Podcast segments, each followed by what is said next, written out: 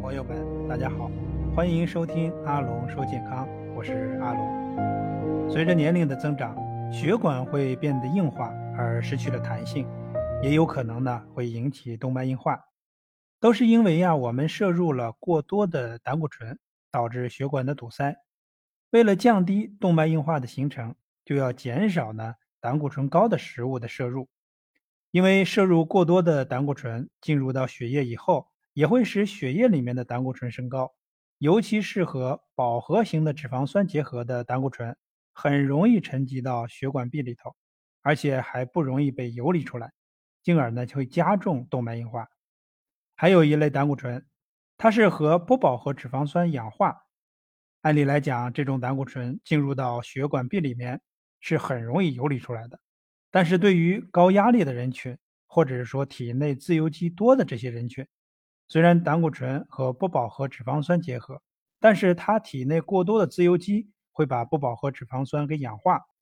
让原来属于不饱和型胆固醇酯变成了饱和型胆固醇酯，或者说呢氧化型的胆固醇酯，它呢就很容易沉积到血管壁里头，也不容易被游离出来，这样呢会加速动脉硬化。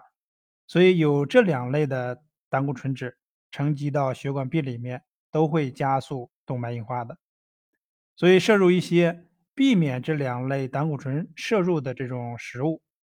一个呢就是我们多摄入一些抗氧化的食物，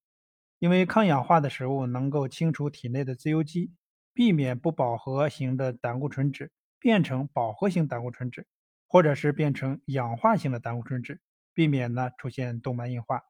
还有多摄入一些含有不饱和脂肪酸的这种食物。不饱和脂肪酸呢，能够把饱和型的胆固醇酯的饱和型的脂肪酸呢给置换出来，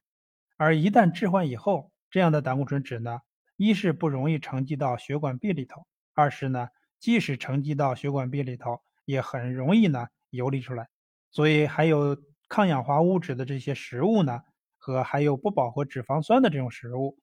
那些高胆固醇血症的朋友呢，应该多吃一些。那么哪些食物当中含有抗氧化的物质比较多呢？像各种颜色的这种蔬菜和水果，比如绿色的蔬菜、黄色的蔬菜，还有红色的这种蔬菜，以及还有维生素 C 比较高的大枣、猕猴桃、葡萄等等，这些呢都会含有抗氧化比较高的物质。再有呢就是多不饱和脂肪酸，尤其是含有欧米伽三系列的多不饱和脂肪酸的这种食物，比如说海鱼。海鱼里的油脂里头就含有了欧米伽三系列的多不饱和脂肪酸，而且含量也比较高。再一个呢，就是亚麻籽油，还有亚麻酸也是非常高的。多摄入这两类食物，可以减少胆固醇酯沉积到血管壁里头，避免呢出现血管的意外，